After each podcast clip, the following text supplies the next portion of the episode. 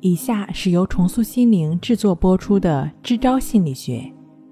今天要分享的作品是：悲观过不去就是事儿。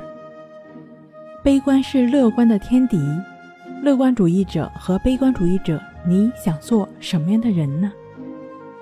悲观的人呢，容易意志消沉，整天为没有发生的事情担心，整天担心事情的走势。整天忧心忡忡、闷闷不乐，总是害怕无法控制事件的事态，总是在今天烦恼明天的事。他们的苦恼还不止于此，他们胆小、紧张，对自己没有信心，小心自己的人际关系，忧心别人的排挤，遇到机会不敢往上冲，也抓不住，只能眼看他人一步一步地走向成功。而自己只能原地踏步。内心不健康的人呢，健康也会发出警报。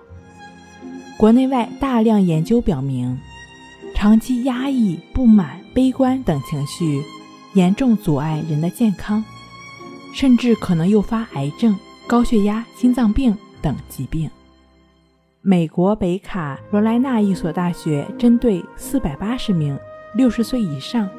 患关节炎的老人做了一个实验，实验结果证明，相比愿意锻炼的乐观老人，悲观老人比其他人更不愿意完成日常活动，不愿意尝试本来可以做的运动。由于缺乏锻炼，时间久了，悲观老人感到病痛恶化，更加疼痛。当心理的反应转换为生理反应，并给人带来痛苦时，悲观还是小事儿吗？